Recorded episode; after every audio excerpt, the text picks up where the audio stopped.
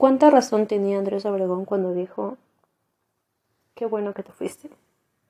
Qué bueno que no pude convencerte para que te quedaras, porque merezco a alguien que no dude y que no duela, a alguien que tenga la certeza de que quiere estar conmigo y que se decida por mí, sin importar las opciones que se puedan presentar. Qué bueno que te fuiste, porque dejaste la puerta abierta a alguien que no dude en quedarse conmigo.